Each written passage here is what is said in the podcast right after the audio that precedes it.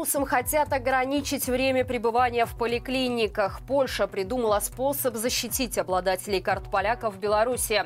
Силовики получат доступ к деньгам населения. Подробнее об этом и не только я расскажу вам далее. Вы тем временем подписывайтесь и ставьте лайк этому видео.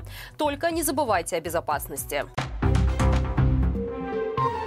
Министр здравоохранения Александр Хаджаев приказал уменьшить продолжительность пребывания пациентов в поликлиниках. После мониторинга нескольких медучреждений Минска чиновник решил, что оставшееся время врача лучше использовать для проведения лабораторных исследований. Проверка очередей проводилась в связи с ростом распространения ОРВИ и гриппа.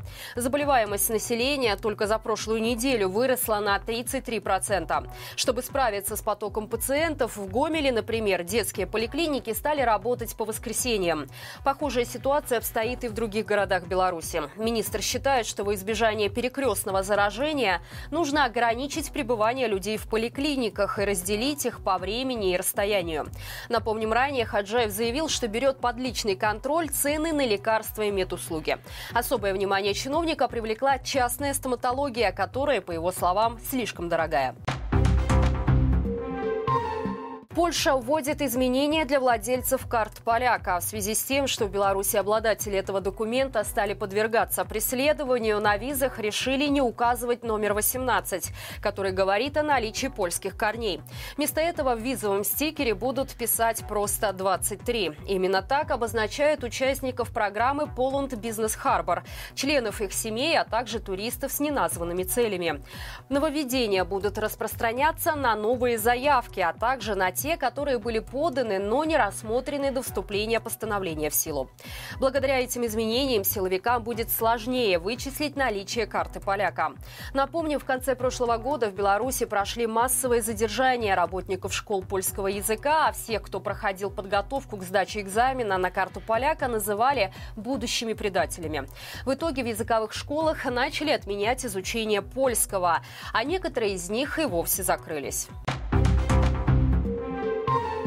Силовики нашли новый способ отъема денег у населения. С 1 марта органы прокуратуры, госбезопасности, следствия и другие ведомства получат круглосуточный супердоступ к платежам белорусов.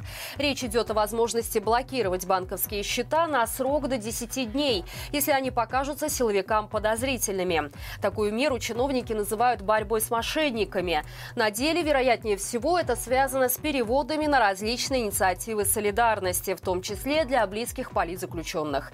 По словам представителей Нацбанка, до 1 марта банки обязаны внедрить системы проверки, которые будут находить подозрительные денежные переводы. Регулятор считает, что таким образом финансовые организации и правоохранительные органы смогут эффективно противодействовать кибермошенничеству. Отметим, в соответствующем указе Лукашенко подобное предоставление информации силовикам не является нарушением банковской тайны. Рабочая группа ООН рассматривает жалобу на исчезновение Марии Колесниковой. По итогам будет принято решение и отправлен соответствующий запрос в Беларусь. Отметим, что никакой связи с Марией нет уже год. Все это время она находится в изоляции. В последний раз политзаключенная звонила родным осенью 2022 года, а через некоторое время отец смог увидеть ее в медчасти колонии. Последнее письмо от нее родные получили в феврале прошлого года, то есть уже 350 дней о судьбе политика пока ничего не известно. По словам сестры Марии Татьяны Хомич, все попытки добиться встречи с ней были проигнорированы. Женщина надеется, что внимание международного сообщества к этой проблеме заставит режим показать Марию. По данным правозащитников, Колесникова, которую приговорили к 11 годам лишения свободы, отбывает наказание в Гомельской колонии. Они рассчитывают, что если рабочая группа ООН признает исчезновение политзаключенной насильственным и направит соответствующий запрос в Беларусь, это даст ее отцу возможность встретиться с Марией. Вокалист группы Би-2 Егор Бортник, он же Лева, смог вылететь в Израиль. Еще шестеро музыкантов продолжают оставаться в миграционной тюрьме Таиланда. Организаторы концерта, после которого артисты были задержаны, признали факт неправильного оформления виз. Однако они утверждают, что музыканты не несут ответственности за допущенную ошибку, а реакцию местных властей в этом случае называют нетипичной. Отметим ранее, тайские чиновники приняли решение о депортации музыкантов Би-2 в Израиль, однако впоследствии его отменили под давлением российских дипломатов, которые добиваются высылки артистов в РФ. При этом один из участников группы является гражданином Австралии, а еще четверо – Израиля. Ранее музыканты неоднократно высказывали антивоенную позицию, поэтому при депортации в Россию им может грозить уголовное преследование. При этом уже сейчас они находятся в крайне жестких физических и психологических условиях. Известно, что к ним даже подсаживали русскоговорящих провокаторов, которые предлагали решить проблему за взятку.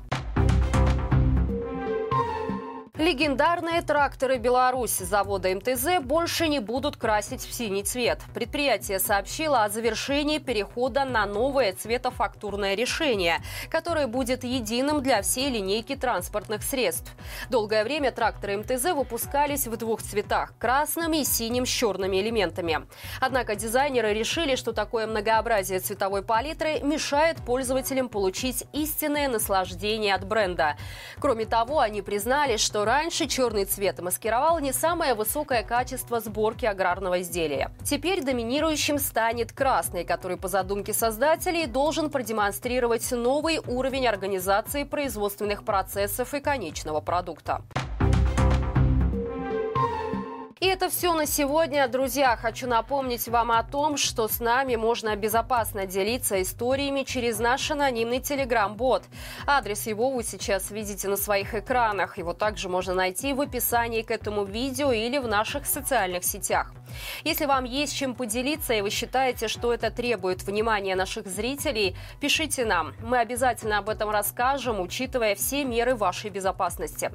Спасибо, что остаетесь с нами. Именно благодаря вам вам нам удается доносить правду до большего числа жителей нашей страны. До встречи завтра и живи Беларусь!